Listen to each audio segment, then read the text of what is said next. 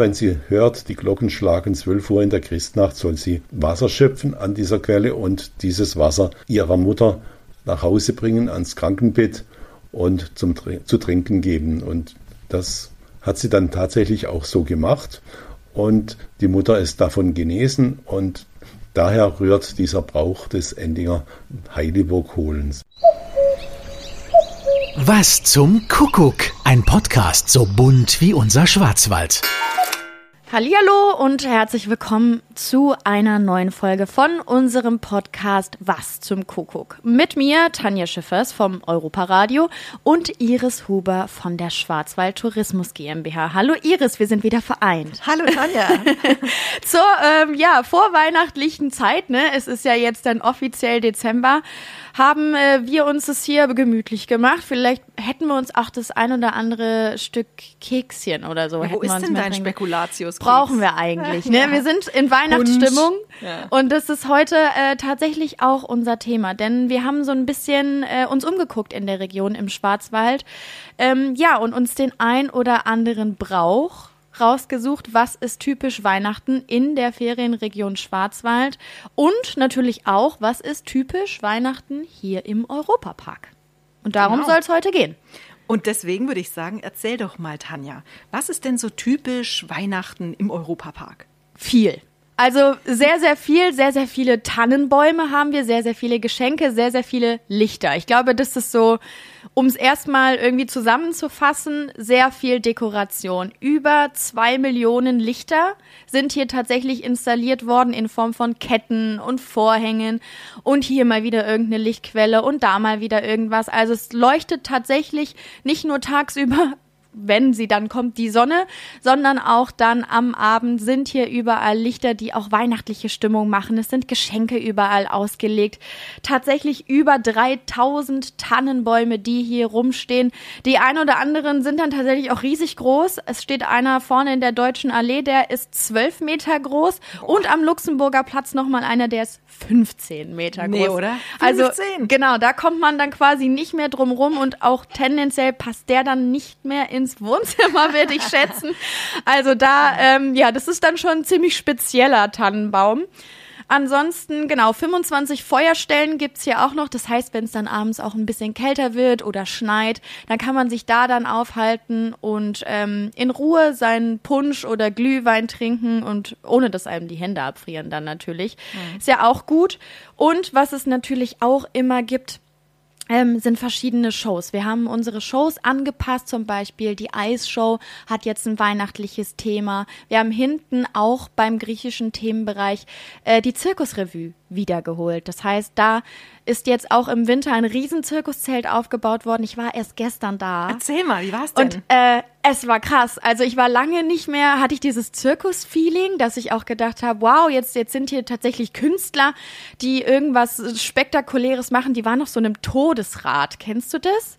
Das ja, sieht ja, ich glaub, ja, wie so zwei Röhnräder sieht es aus, wo die das dann die ganze Zeit so schwingt und da haben sich dann zwei Akrobaten drin aufgehalten und ich bin tausend Tode gestorben. Also Todesrad, wirklich ist, da ist der Name Programm. Wow. Zwar nicht für die beiden, ähm, aber fürs Publikum. Da habe ich dann doch das ein oder andere Mal gedacht, so wow, okay, krass. Hat sehr viel Spaß gemacht, kann ich auf jeden Fall empfehlen, genauso wie alle anderen Shows natürlich auch. Und wir haben vorne noch ein Weihnachtsdorf, also rund um den Schlosspark sind dann auch noch mal verschiedene Figuren aufgebaut worden, die so ein bisschen das Weihnachtsfeeling transportieren. Man kann, wie gesagt, ähm, auch schlemmen natürlich weihnachtlich. Es gibt Maronen im Park und der Glühwein, ganz wichtig. Also wenn wir jetzt hier aus dem Studio rausschauen, hat man auf jeden Fall schon den richtigen Eindruck davon. Es Total. auch die Weihnachtsmusik, also es kommt richtig schöne Weihnachtsstimmung auf. Genau, und ich weiß nicht, kennst du den, kennst du den Song äh, Zwei Millionen Sterne? der hier auch im Park teilweise läuft. Den gibt es jetzt nämlich auch, aber mhm. als Christmas-Version. Oh, nice. ja, sehr, sehr schön. Kann man auf Spotify und Co. auch nachhören, wenn mich nicht alles täuscht. Ich würde es einfach mal verlinken. Also ich würde sagen, warm anziehen und hierher kommen. Genau. Und in Stimmung sein auf jeden Fall. Also um Weihnachten kommt man nicht mehr drum rum hier, ganz klar. Ja, wir haben natürlich alles unter 2G-Auflagen, also man darf hier auch zusammenkommen. Ne? Muss genau, so dazu sagen in dieser Zeit. Ähm, wie sieht's denn aus? Auch außerhalb der äh, Tore des Europapark haben wir uns jetzt natürlich mit Weihnachten beschäftigt. Nicht jeder hat wahrscheinlich eine 15 Meter hohe Tanne im, äh, im Garten stehen. Wir haben schon drüber gesprochen. Wir haben uns jetzt gefragt, was gibt es denn im Schwarzwald vielleicht für kuriose Weihnachtsbräuche, die man in verschiedenen Regionen lebt? Und äh, du hast, glaube ich, die Antwort mitgebracht. Du warst mal wieder unterwegs, richtig? Stimmt, genau, Tanja. Ich war tatsächlich unterwegs, weil es ist ja doch spannend, selbst wenn man selber in der Region lebt, hat man noch nicht alles wirklich verstanden oder man kennt viele Bräuche gar nicht. Und da war ich im Kinzigtal und habe da mit einem richtig Schwarzwälder Unikat gesprochen, also ein Schwarzwälder Kopf, würde ich sagen. Das ist der Alois Kraftschick, den nennt man auch den Storchenvater, aber das ist eine andere Geschichte. auch für einen anderen Podcast dann vielleicht. Genau, der, ja. der, der Alois Kraftschick. Und zwar hat der mir erzählt, erzählt, dass hier immer ähm, zu Nikolaus oder in der Nikolauszeit gibt es so eine Art Nikolausgruppe und die sind immer unterwegs. Dieses Jahr natürlich leider pandemiebedingt nicht, aber die haben dort nicht nur den Nikolaus und den Knecht Ruprecht, sondern auch ein paar andere Figuren. Und das ist traditionell immer wirklich normalerweise jedes Jahr, dass die dann äh, durch die Straßen im Kinzigtal in Haslach ziehen. Und zwar gibt es da ähm, besondere Figuren. Und das habe ich den Alois Kraftschick mal selber gefragt, äh, was der äh, mir berichtet hat. Das könnt ihr jetzt hören.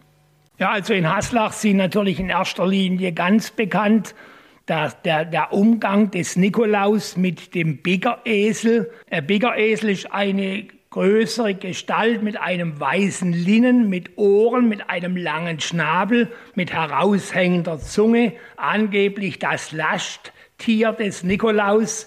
Denn der Bäckeresel hatte wie im benachbarten Steinach, der Klausenbäcker, früher sogar eine Nadel in seinem Schnabel und war da in der Lage, die Kinder, wenn sie nicht artig waren, eben kurz zu bicken oder wenn sie beim Besuch des Nikolaus nicht aufmerksam waren, dann hätte er mit seiner Nadel die Kinder etwas gepiekst. Bigger-Esel, er biegt oder kann auch biegen. Ah, okay. Also hat er dann ein bisschen die Funktion von einem Knecht Ruprecht? Nein, der, Knecht Ruprecht ist wieder eine andere Gestalt. Der ist zwar in Haslach auch dabei und der Pelzmörtel mit seinem Korb, aus dem zwei Kinderbeine herausbaumeln, wo auch die Ruten für die bösen Kinder eingepackt sind.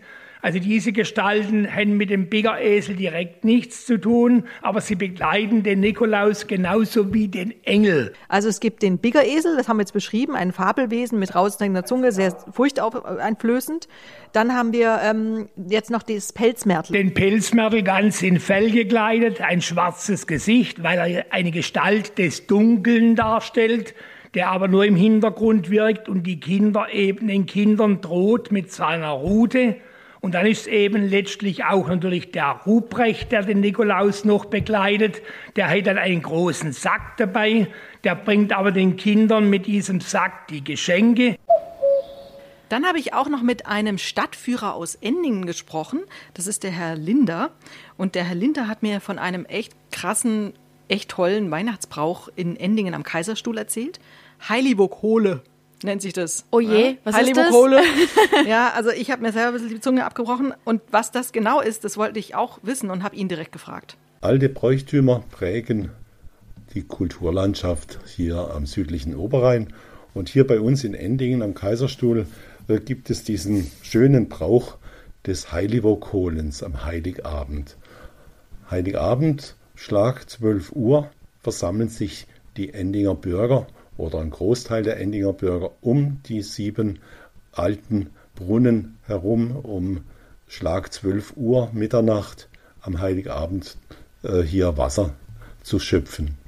Der Brauch stammt von einer Geschichte. Es gibt eine, ja, man kann sagen, eine Sage äh, aus alter Zeit der Gestalt, dass äh, ein Mädchen eine kranke Mutter zu Hause hat hatte. Und diese kranke Mutter, die war todkrank. Und äh, dem Mädchen ist in der Nacht eine Gestalt, ein, vielleicht ein Engel erschienen.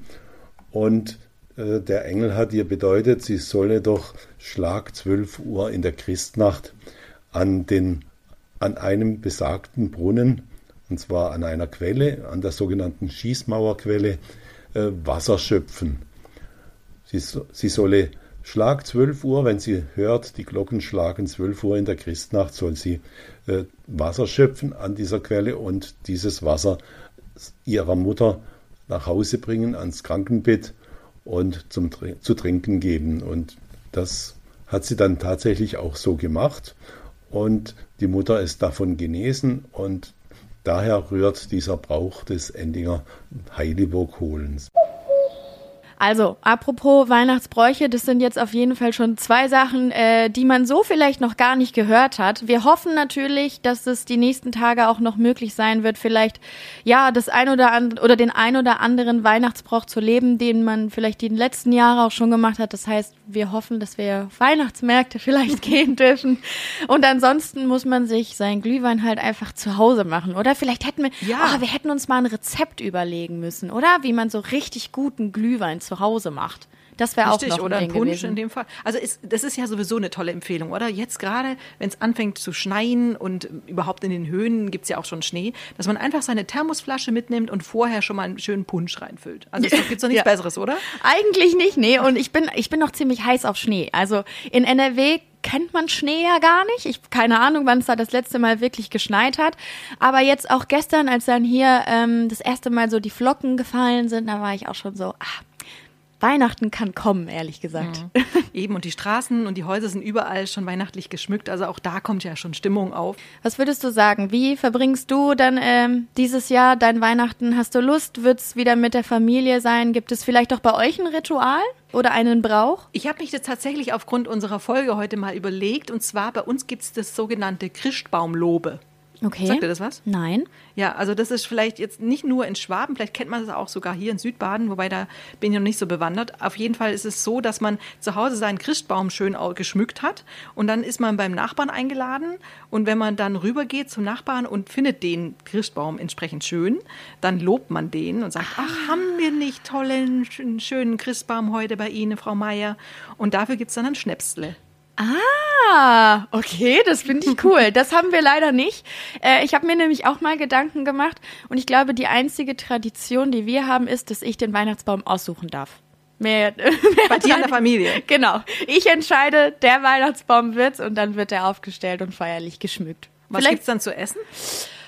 Raclette. Ich glaube, es ist tatsächlich mittlerweile das Raclette. Es ist irgendwie gesellig und dann kann sich jeder auch das zusammenmixen, worauf er halt Lust hat. Und es beschäftigt einen auch ein paar Stunden. Ne? Also wenn dann die Familie mal zusammenkommt, dann ist es ja auch irgendwie schön, wenn dann nicht alles in anderthalb Stunden abgefrühstückt wird im wahrsten Sinne des Wortes, sondern dass man halt irgendwie lange zusammensitzt und dann auch was äh, vom Essen hat, ohne dass es kalt wird.